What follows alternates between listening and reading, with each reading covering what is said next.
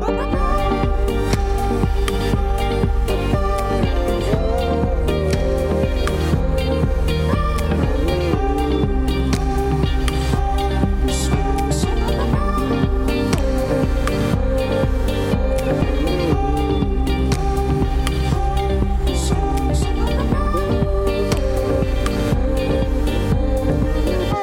Bonjour à toutes et à tous et bienvenue dans la Méridienne. J'espère que vous allez bien. Je suis heureux de vous retrouver en ce jeudi 18 février. Au programme de cette émission, Julie va nous parler d'un droit fondamental, celui du droit à la santé.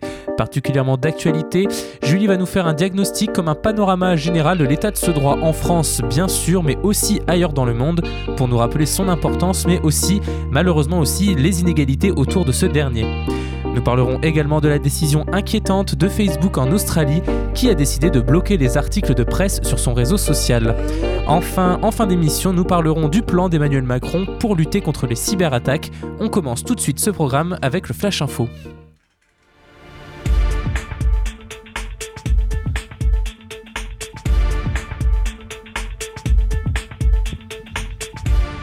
Joe Biden s'est entretenu pour la première fois avec Benjamin Netanyahu.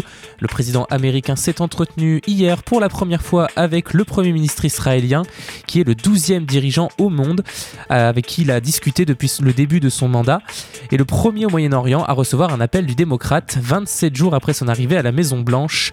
Le retard de l'appel de Biden avait suscité des spéculations selon lesquelles le président prenait ses distances vis-à-vis de Netanyahu, peut-être à la lumière des relations tendues du premier ministre avec l'ancien président américain Barack Obama, dont Biden était le vice-président, et c'est leur relation particulièrement chaleureuse avec l'ancien président Donald Trump, y compris après la victoire de Biden à la présidentielle du 3 novembre 2020. En Espagne, de nouvelles manifestations violentes après l'incarcération d'un rappeur. Plus de 40 personnes ont été arrêtées après des manifestations violentes à Madrid, à Barcelone et à Grenade contre l'emprisonnement de Pablo Hasél, rapporte le journal El Mundo hier. Dans la capitale espagnole, des centaines de personnes s'étaient réunies dans l'après-midi à la Puerta del Sol pour soutenir le rappeur après sa condamnation à 9 mois de prison pour des tweets, des tweets pardon, attaquant les forces de l'ordre et la monarchie. Et cette manifestation non autorisée mais pacifique est devenue au cours de la soirée une bataille rangée. À Barcelone, plusieurs centaines de personnes s'étaient rassemblées pour la deuxième journée consécutive, puis le rassemblement a cédé la place à l'incendie de conteneurs et à l'érection de barricades. Changement à la tête des JO de Tokyo, la ministre japonaise des Jeux Olympiques Seiko Hashimoto, 56 ans, a été nommée aujourd'hui présidente du comité d'organisation des JO de Tokyo 2020. Elle remplace Yoshiro Mori qui avait dû démissionner vendredi dernier après des propos sexistes ayant fait scandale. Ministre chargée des Jeux Olympiques et de l'égalité homme-femme depuis septembre 2019, par ailleurs membre de la Chambre haute du Parlement depuis 1995, Seiko Hashimoto a aussi une longue carrière sportive derrière elle. Elle a en effet participé à 7 Olympiades, 4 JO d'hiver et 3 JO d'été dans les années 80 et 90 en tant que patineuse de vitesse et aussi comme cycliste sur piste. Elle avait notamment décroché une médaille de bronze en patinage de vitesse aux Jeux d'Albertville en 1992. Un choc sans précédent. Air France KLM a perdu 7,1 milliards d'euros l'année dernière à cause de la Covid-19 qui a très durement affecté le secteur du transport aérien et a privé le groupe franco-néerlandais de deux tiers de ses clients par rapport à 2019. Le chiffre d'affaires s'est effondré de 59% par rapport à l'année précédente à 11,1 milliards d'euros, a précisé aujourd'hui le groupe dans un communiqué.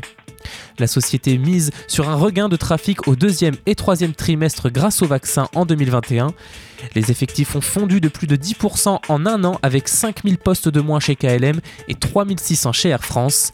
Des plans en cours permettront encore d'accompagner environ 900 départs chez KLM et environ 4900 chez Air France. Des efforts indispensables pour surmonter la crise selon le président. La Cour d'assises de Paris a condamné mercredi en appel l'ex-secrétaire d'État Georges Tron à 5 ans de prison, dont 3 fermes, pour viol et agression sexuelle en réunion sur une collaboratrice de sa mairie de Draveil en 2009-2010. Sa co-accusée Brigitte Gruel, alors son adjointe à la culture, a elle écopé de 2 ans avec sursis. La Cour a en revanche acquitté les deux accusés de faits similaires que leur reprochait une deuxième plaignante. L'affaire avait éclaté en mai 2011, dix jours après la retentissante arrestation à New York de Dominique Strauss-Kahn, alors patron du FMI, accusé de viol par une femme de chambre.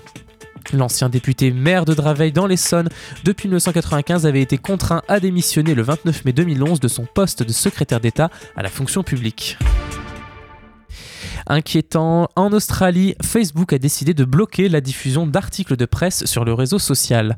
Facebook a choisi l'option nucléaire, analyse The Australian Financial Review aujourd'hui, en représailles à un projet de loi du gouvernement australien qui veut forcer les plateformes à rémunérer les médias pour la reprise de leur contenu. L'entreprise empêche groupes de presse et utilisateurs de partager ou de consulter tout article d'actualité sur le réseau social dans le pays. Le géant des réseaux sociaux a annoncé la nouvelle dans un post sur son blog. Je cite Nous faisons face à un choix désagréable, essayer de nous conformer à une loi qui ignore les réalités de la relation entre les réseaux et les éditeurs, ou bien cesser d'autoriser les contenus informatifs sur nos services en Australie. Avec le cœur lourd, nous choisissons la deuxième option. Le Sydney Morning Herald, qui qualifie la décision de stupéfiante, note que l'approche de l'entreprise de Menlo Park est, différente de celle de Google, qui avait également menacé de quitter l'Australie, mais a depuis conclu des accords de plusieurs millions de dollars avec de grands éditeurs australiens pour l'utilisation de leur contenu.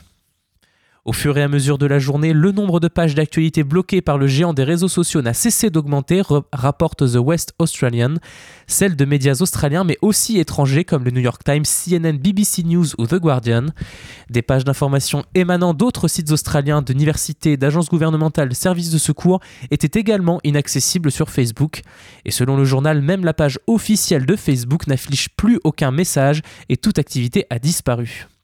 Ces mesures sont inutiles, autoritaires et vont nuire à la réputation de Facebook ici en Australie, a réagi le ministre australien des Finances Josh Frydenberg. Au-delà de la baisse de trafic vers leur site qui va générer la mesure, nombre de médias australiens, à l'instar de The Australian Financial Review, s'inquiètent de la disparition d'informations fiables sur le réseau. Le quotidien estime que Facebook sacrifie la vérité australienne pour ses dollars mondiaux. Pour éviter de créer un précédent mondial coûteux, le groupe de Mark Zuckerberg laisse ses utilisateurs australiens impuissants face à de dangereuses fausses nouvelles, et ce sont ces derniers qui en paieront le prix. L'auteur de l'article s'en alarme, d'autant plus que selon un rapport de l'Université de Canberra sur l'actualité digitale en 2020, 39% des Australiens utilisent Facebook pour consulter l'actualité, et 49% l'utilisent pour obtenir des informations concernant l'épidémie de Covid-19. Dans son article, il dit enfin alors que l'Australie se prépare à lancer le programme de vaccination le plus important de notre vie, les antivax, que nous avons tous vu colporter des informations erronées sur Facebook, ne seront désormais plus contestés par aucun article de presse comportant des voix locales faisant autorité. Vous écoutez La Méridienne sur Radio Phoenix. Et c'est l'heure de faire une première pause musicale. On écoute Screamshire Andano Tonight. On revient juste après ça avec Julie pour son billet droit humain. A tout de suite dans la, dans la Méridienne. Dis donc, je me rappelle même plus du nom de mon émission.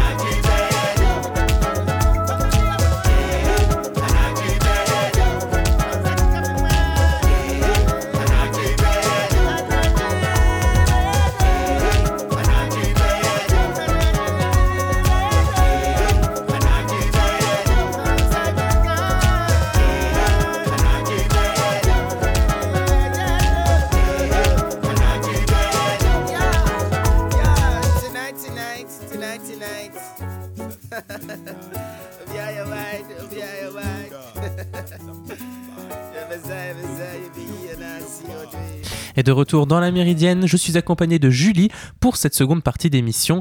Bonjour Julie, alors aujourd'hui tu vas nous parler du droit à la santé. C'est un des droits les plus fondamentaux de l'être humain et tout à fait d'actualité en cette période de pandémie. Alors bonjour Amaury, oui, euh, comme nous le savons tous, euh, en 2020, euh, l'humanité a commencé à faire face à une grave crise sanitaire et pour éviter la propagation du coronavirus, la plupart des pays ont pris des mesures très fortes comme l'obligation d'une distanciation physique par exemple ou même des confinements de population. Et donc en plus des conséquences, il faut le dire, qui ont été dramatiques et qui le sont encore sur les conditions sanitaires de manière globale et économique, cette crise nous a questionner, on va dire, plus euh, particulièrement sur l'accès aux services de santé euh, et aux inégalités qui euh, étaient déjà existantes. existantes pardon. Parce que oui, on le sait tous, hein, tout le monde n'a pas accès aux soins, qu'on soit en période de pandémie ou non. Effectivement, hein, selon l'OMS, l'Organisation mondiale de la santé, les groupes les plus vulnérables, ceux en marge de la société, sont ceux qui ont tendance à supporter une part beaucoup trop élevée de problèmes de santé. Oui, euh, on estime que c'est 100 millions de personnes dans le monde qui passent chaque année sous le seuil de pauvreté en raison de leurs dépenses liées à la santé. C'est terrifiant et c'est un sujet qui nous concerne tous, mais du coup, ce droit à la santé existe-t-il vraiment et que regroupe-t-il? Alors oui, il existe vraiment. Le droit à la santé, c'est un droit qui est très large, qui recouvre par exemple le droit au logement, l'accès à l'eau ou même encore l'accès à une alimentation saine. Et euh, aujourd'hui, on va plus. Alors aujourd'hui, euh, dans, cette euh, dans ce, ce biais, on va plutôt se concentrer sur l'accès aux soins dans sa globalité. Alors, il existe de nombreuses règles internationales qui vont venir encadrer ce droit, comme le pacte relatif aux droits économiques, sociaux et culturels de l'ONU signé en 1966, euh, qui va reconnaître que les États sont responsables de leur population, qui doit jouir du meilleur état de santé physique et mentale possible. Après, on va avoir euh, de nombreux textes de loi, bien sûr, euh, nationaux qui, euh, national, pardon, qui, non, textes de loi nationaux, qui vont revenir partout dans le monde et qui sont venus au fil des ans renforcer ce caractère universel de ce droit à la santé, en particulier pour les personnes précarisées ou pour les populations marginalisées. Par exemple, on va trouver l'article 24.1 de la CID, de la Convention internationale des droits de l'enfant, l'article 10, 11, 12 et 14 de la Convention sur l'élimination de toutes les formes de discrimination à l'égard des femmes, l'article 5 de la Convention internationale sur l'élimination de toutes les formes de discrimination raciale, euh, l'article 161 de la charte euh, africaine des droits de l'homme et des peuples, ou encore l'article 10 du protocole additionnel de la Convention américaine relative aux droits de l'homme. Et il y en a énormément de, des lois comme ça. Donc c'est pas pour que vous les reteniez, hein, euh, ces, lois, mais plutôt pour que ça vous montre que ce message il est clair et répété. Peu importe le sexe, l'âge ou encore le revenu, chacun et chacune a le droit d'accéder aux meilleurs services de santé possibles. Et pourtant, hein, j'imagine que la réalité est tout autre, sinon tu serais pas là pour en parler. Oui, c'est vrai, tu me connais bien. En effet, il y a de nombreuses inégalités et des violations de ces droits persistent encore euh, aujourd'hui. Est-ce que tu as des exemples Est-ce que tu peux nous faire un, petit tour d'horizon de ces violations du droit, euh, du droit à la santé dans le monde? Alors euh, oui, bah je sais pas moi, par exemple en Jordanie, les réfugiés syriens, ils ont beaucoup de mal à accéder à un système de santé euh, de base et ils sont parqués dans des camps sans possibilité d'avoir des médicaments adaptés à certaines de leurs pathologies. Euh, en Chine, les personnes transgenres, elles risquent leur vie en s'opérant elles-mêmes. Euh, et c'est d'ailleurs un pays où l'accès à l'information médicale est aussi régulièrement bloqué. Euh, au Zimbabwe, des adolescentes sont exposées euh, très jeunes à des graves risques de mourir en couche car des lois les empêchent d'avoir accès aux services de santé. Euh, ou au Venezuela encore, les personnes séropositives peinent à avoir un traitement médical adapté et un vrai suivi. En Europe aussi, hein, c'est pas joli joli, hein, les personnes en extrême précarité, elles subissent des discriminations, c'est-à-dire l'exclusion des services de santé, des discriminations, les manques de suivi médicaux de manière globaux, etc. Par exemple, en Espagne, lors de la crise financière de 2008, les réductions budgétaires, elles ont été drastiques et elles ont concerné beaucoup beaucoup euh, les dépenses publiques en matière de santé. Et donc euh, les résultats, ils ont été euh, catastrophiques, c'est-à-dire que les plus touchés par ces décisions politiques ont été les populations les plus fragiles. On a eu par exemple des patients atteints d'un cancer qui nous ont dit qu'ils n'avaient plus les moyens de se procurer les médicaments dont ils avaient besoin pour atténuer les douleurs ou les effets secondaires de la chimiothérapie. Et puis on a aussi eu des, cas de personnes souffrant de troubles mentaux qui ont vu leur euh, aide brutalement baisser. Et donc euh, on peut dire aujourd'hui que ces réductions de dépenses, elles, n'ont pas été juste dangereuses, elles ont été aussi terriblement cruelles. Donc bon, on le voit bien, on peut faire mieux en termes d'universalité. Hein. Et alors, est-ce que selon toi, le droit à la santé est lié aux conditions de travail des professionnels de santé hein? Ils sont nombreux, aides à domicile, employés de maisons de retraite, manipulateurs médicaux et on en passe. Et notamment aujourd'hui, hein, la crise sanitaire met leur vie en danger. On, a, met aussi pardon, leur santé mentale. Hein. On a rapporté des cas de, de pénurie d'équipements, de précarité, de stress et des horaires de travail exténuants qui ont eu un impact violent et largement sous-estimé sur la santé mentale de ces travailleurs essentiels, souvent restés dans l'ombre. Alors oui, c'est une excellente remarque. Euh, avec l'émergence de la pandémie euh, de la Covid-19, des ONG comme Amnesty International ont enquêté dans le monde entier sur la situation des professionnels de santé et euh, le constat il est alarmant. C'est-à-dire que d'après euh, le dernier rapport euh, d'Amnesty paru en septembre 2020, plus de 7000 membres du personnel de santé sont décédés à travers le monde après avoir été contaminés par la Covid-19. Et au lieu de les protéger, certains États ne vont pas hésiter à réprimer les soignants qui critiquent la gestion de la crise sanitaire ou le manque d'équipements de protection. Par exemple, en ce moment, on a sorti une pétition sur le cas de Tatiana Reva, qui est une femme médecin dans l'unité de soins intensifs de Kalach sur le don en Russie et qui est la cible de représailles pour avoir dénoncé la pénurie d'équipements de protection individuelle pour le personnel médical dans son hôpital.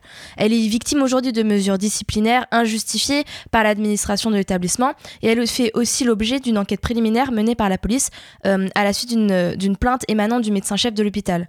Et du coup, cette docteure, elle risque à présent des poursuites pénales pour diffamation euh, au titre de l'article 128.1, je crois, du Code pénal russe.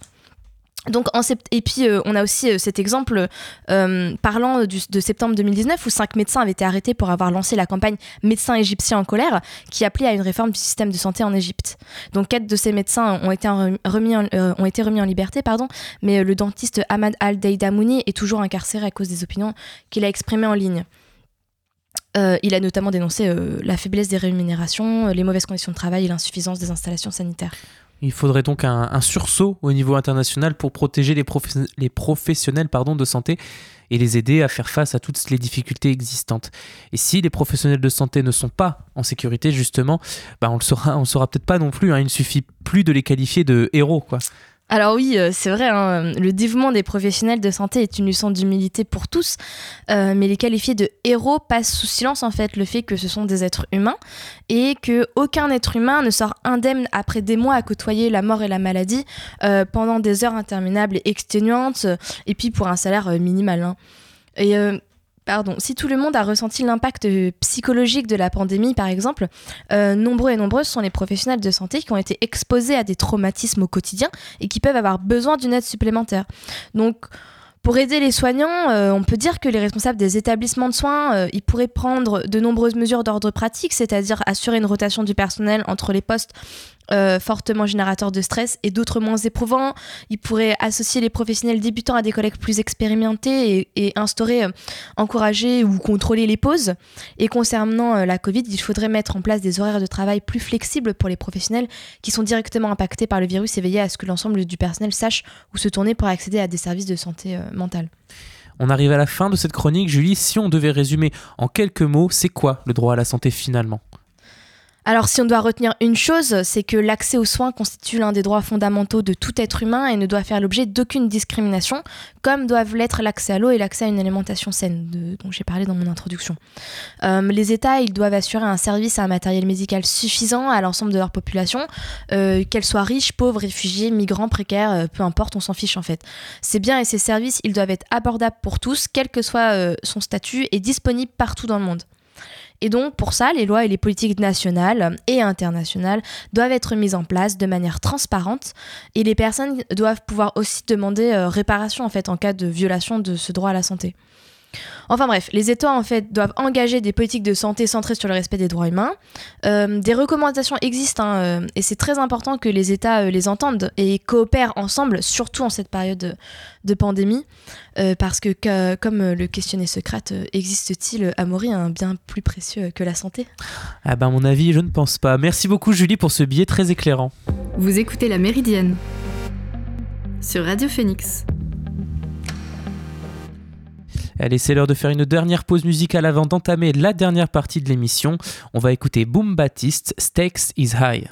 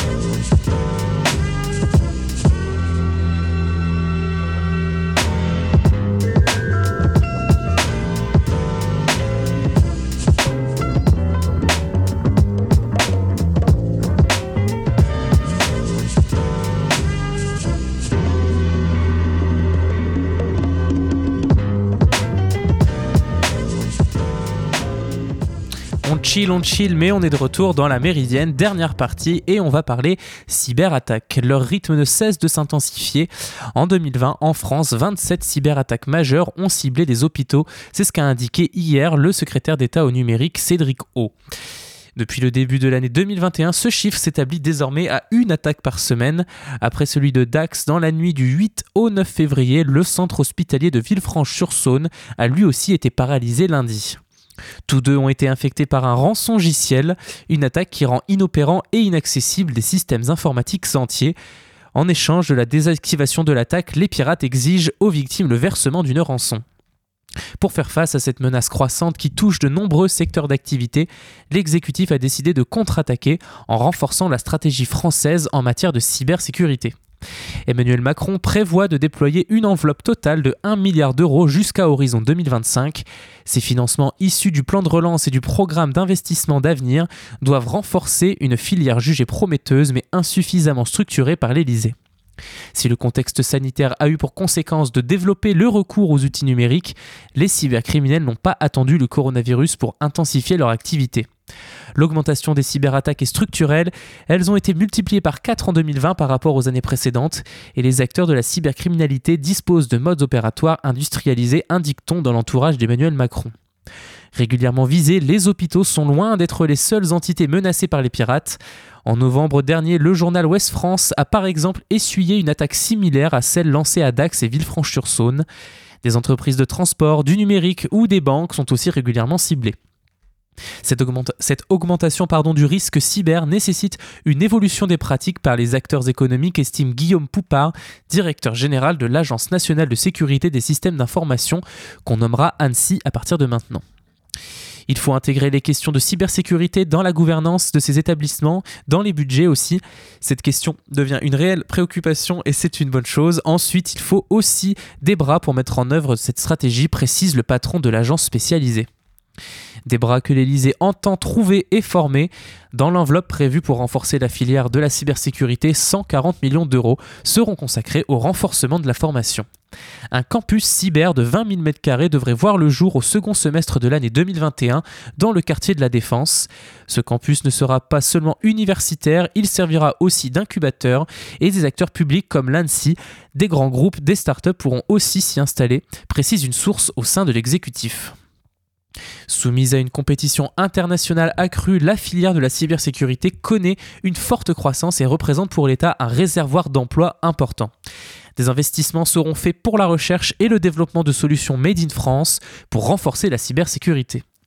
Enfin, 136 millions d'euros reviendront à l'ANSI, le pompier cyber de l'État. On souhaite créer des structures d'urgence locales pour agir rapidement en cas d'attaque. Cela pourrait passer par un numéro, d'urgence localisé pour éviter de faire reposer nos actions sur les seules structures parisiennes, ajoute Guillaume Poupard.